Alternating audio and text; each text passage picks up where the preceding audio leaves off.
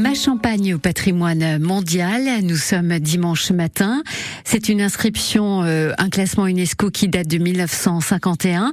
Ce matin, nous allons parler avec une euh, œnologue, Florence Boubet-Legrand. Bonjour. Bonjour Caroline. Œnologue à la Maison Ruinard, qui elle aussi est inscrite et classée au patrimoine mondial. Alors je crois que pour la Maison Ruinard, il y a deux classements. Oui, tout à fait. Il y a ce premier classement, euh, en effet, euh, au patrimoine mondial de l'UNESCO. Mais euh, précédemment, nous avions déjà été classés, ou plus précisément, nos crayères avaient déjà été classées en 1931 comme site des monuments historiques français. La maison Ruinard, trois siècles d'histoire. Il y a le savoir-faire, les racines, l'engagement, l'audace et l'adaptation au changement climatique. Il y a aussi une cuvée que vous venez de mettre à l'honneur. Comment s'appelle cette nouvelle cuvée Ruinard alors cette nouvelle cuvée s'appelle Blanc singulier. Euh, en effet, euh, le réchauffement climatique euh, est un élément, je dirais, très factuel dans notre environnement. On sait que la température moyenne a augmenté d'1,3 degré. Pour vos auditeurs qui peut-être connaissent moins le monde du vin, au mois d'août, on vendange en Vallée du Rhône, en Provence, dans le Languedoc, mais, pas en Champagne. Historiquement, nos vendanges se déroulent plutôt en septembre, voire en, octobre. Donc ça, c'est un fait très marquant qui illustre l'impact du réchauffement climatique.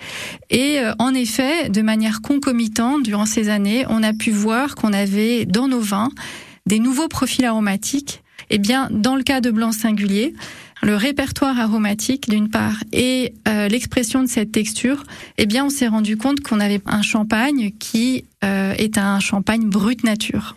Au fond, vous parlez d'un champagne comme d'un parfum. Oui, d'une certaine manière. Euh, un champagne, c'est un peu un jardin. Il représente euh, euh, l'espace dans lequel la vigne va grandir, évoluer. Et cette notion d'arôme, évidemment, elle est, déterminante hein, dans l'identité d'un champagne. C'est, je dirais aussi, la forme de la, beauté de cette cuvée. C'est une espèce de passerelle très vivante entre l'homme et la nature, qui est notre matière première. Voilà. Est-ce que lorsque vous, euh, Florence Boubet-Legrand, vous buvez un verre de champagne, vous le voyez, ce jardin, ce jardin parfumé, vous les voyez, euh, ces grappes de raisin, ces feuilles de vigne, cette terre du champagne? Bah on le sent. Hein. oui, oui c'est pour nous l'expérience de la dégustation, c'est toujours quelque chose de très intense. Hein.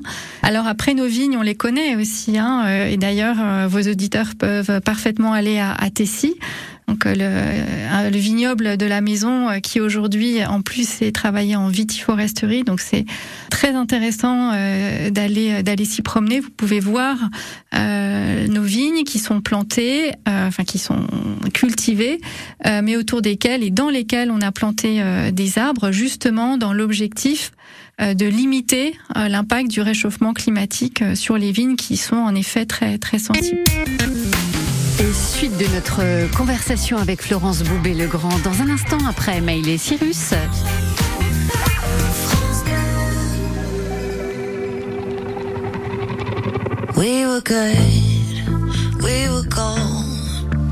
Good, dream that can't be.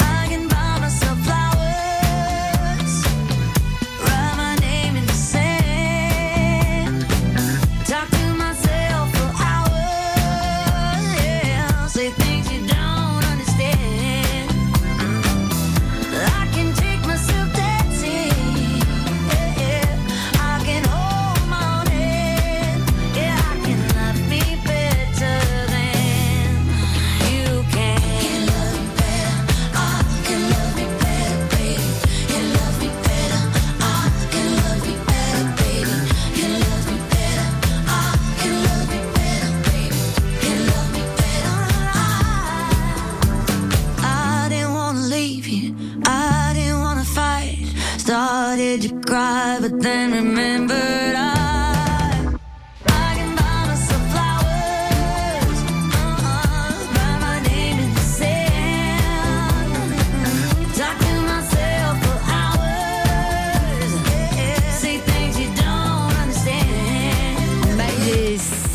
Sirius, Cyrus, sur France Bleu Champagne-Ardenne.